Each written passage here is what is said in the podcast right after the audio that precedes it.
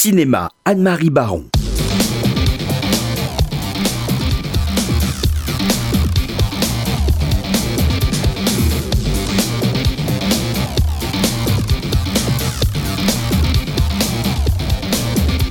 Alors, ma chère Anne-Marie, maintenant nous allons euh, de plein pied aller dans les salles obscures entraînées par vous. Vous nous parlez de quoi?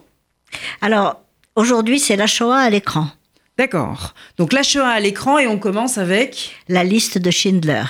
La loi m'obligeait à vous le dire, monsieur, je suis juif. Bon, moi je suis allemand. Et voilà. Vous voulez ces gens-là? Mes gens, je veux mes gens. Qui êtes-vous, Moïse?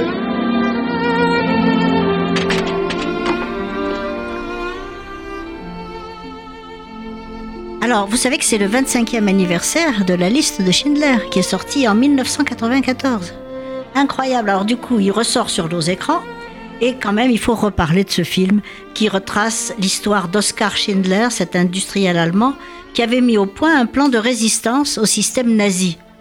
Ce plan, c'était devenir le familier des hommes les plus puissants du Reich, trouver des, des investisseurs juifs au sein d'une population occupée et en plein désarroi, remettre en marche une fabrique de matériel de cuisine et obtenir de l'inspection des armements de lucratives commandes militaires. Voilà les étapes successives de ce programme jusqu'au début 40.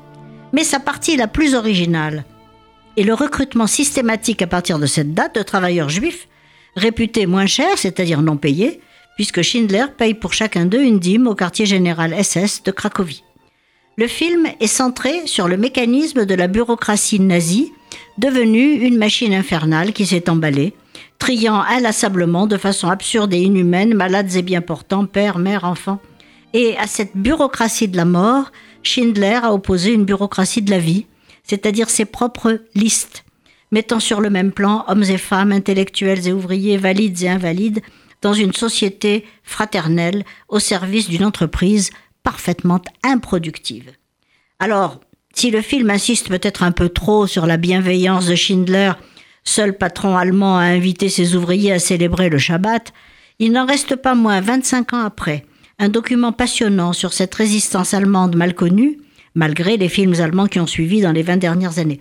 Le défilé final des descendants israéliens des Juifs de Schindler devant la tombe de celui qui a reçu à Jérusalem le titre de Juste clôt définitivement le débat. Devenu classique, le film de Spielberg est l'hommage que méritait une personnalité de cette stature. Emmenez-y tous ceux qui ne l'ont pas encore vu. Quel est le deuxième film dont vous parlez? Les témoins de Lensdorf. Continuing the appeal against the building project in Lensdorf. We ask that the freeze on the construction remains in effect until the grave is found. אני היסטוריון. נחתוך לפי 1944, 45. 1945, צעדות מוות, אוסטריה לנסדורף. Oui, alors c'est un film israélien, vous l'avez entendu, car l'histoire cinématographique de la Shoah continue. Là, un film sort cette semaine qui s'appelle Les témoins de Lensdorf d'Amichai Greenberg, dans lequel Yoel, un historien orthodoxe, est chargé de la conservation de lieux de mémoire liés à la Shoah. Depuis des années, il enquête sur un massacre qui aurait eu lieu dans le village de Lensdorf, en Autriche, à la fin de la Seconde Guerre mondiale. Mais ses recherches doivent tout à coup s'accélérer lorsqu'il se voit poser un ultimatum. Faute de preuves tangibles des faits, le site va être bétonné sous quinzaine.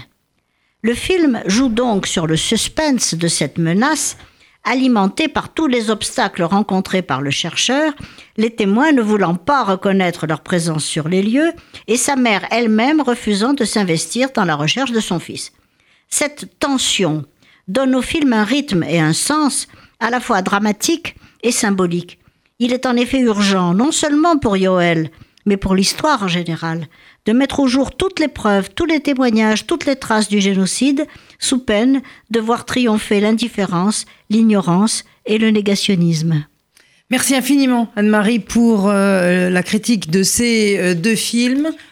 Un mot encore? Oui, je voudrais dire qu'il ne faut pas manquer le Festival du cinéma israélien qui commence le 19 mars au Majestic Passy et qui dure jusqu'au 26 mars. Vous y verrez des films aussi remarquables que Synonyme de Nadav Lapid qui a obtenu l'Ours d'Or à Berlin, Tel Aviv on Fire de Samer Zouabi et bien d'autres, ainsi que des épisodes de séries télévisées fameuses que vous aimez beaucoup. Merci Anne-Marie.